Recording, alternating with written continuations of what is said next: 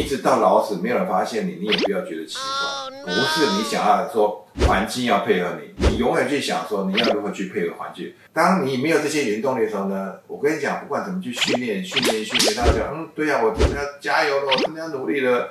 睡个觉，第二天起来还是一样，他也不会改变。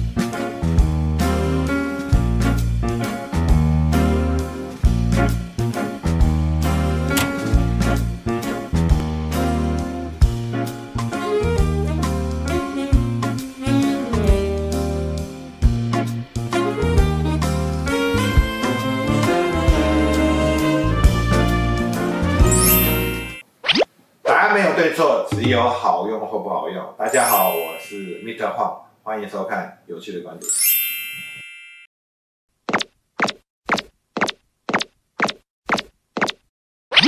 有些人内向，有些外向，那怎么去让自己更快在你的职场里面，还是在人际群里面发光发亮？当然，你就很清楚啊，你一定要站在有光的地方。OK，曝光率等于魔法。比如说我们这个场子呢？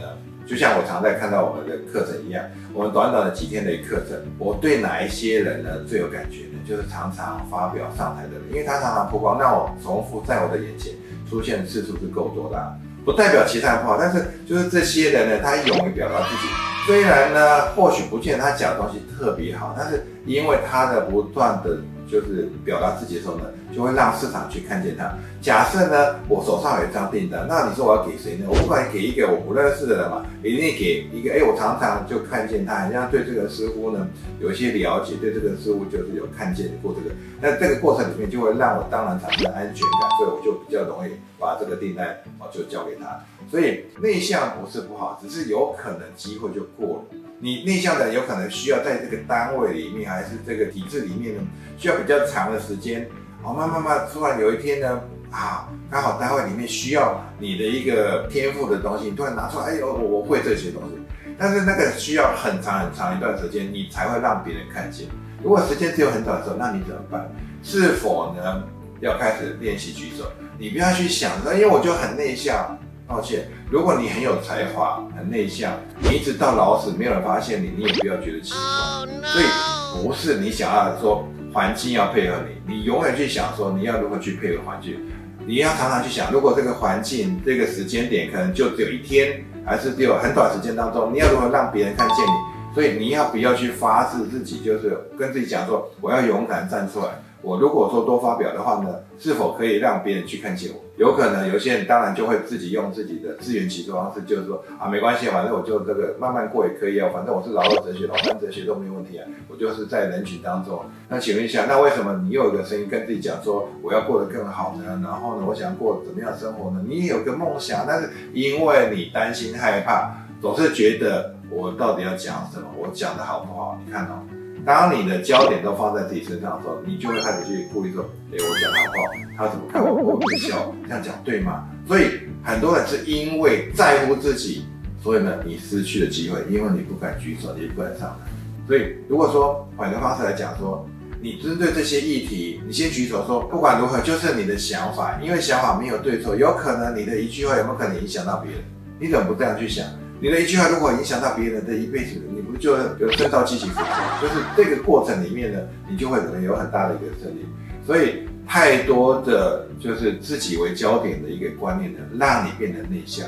其实人都不会内向。我相信你小的时候呢，你要一个东西，比如说人家抢了你的玩具，你一定想办法给他抢回来，然后哇哇，不管怎么样，就是你是在地上打滚，你都无所谓。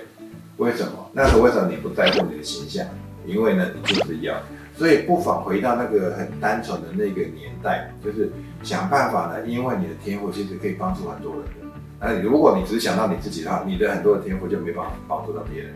所以我觉得上帝是公平的，你不要觉得有些人外向，有些内向，没有没有为什么，他就是敢站出去讲。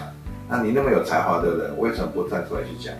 不要太把焦点放在自己身上了，要翻转你的命运，你就必须要开始焦点放在别人身上。有可能呢，你的一句话，一个简单的呈现，让人讲哇，这家伙真有料啊！我我怎么过去不认识你？让自己发光发亮，就必须要站在有光地。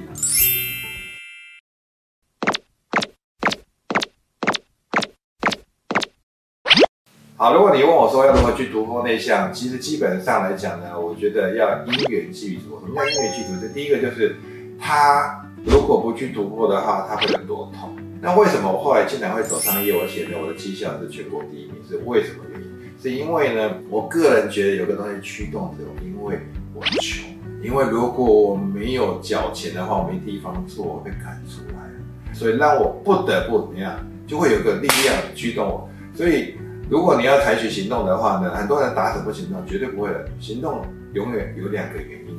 第一个，我觉得最厉害叫做逃离痛。当你生活够痛的时候呢，你再不去做一些事情，你就快被饿死的时候呢，我就不相信你都不动，你一定会动起来，想办法呢都让自己动起来。还有什么叫痛？不见得是快饿死。比如说有些人呢，可能从小呢家人就看不起他，然后呢，还是呢就是他觉得他家族里面的爸爸常常被欺负，他就想说我要为怎么样为我们家族争光。我就冲着这一口气怎么样？他就发奋图强，一定要做到很成功，让叔叔伯伯很多人就再也不要看不起他们家里面的，因为他想替他爸爸做一件事情。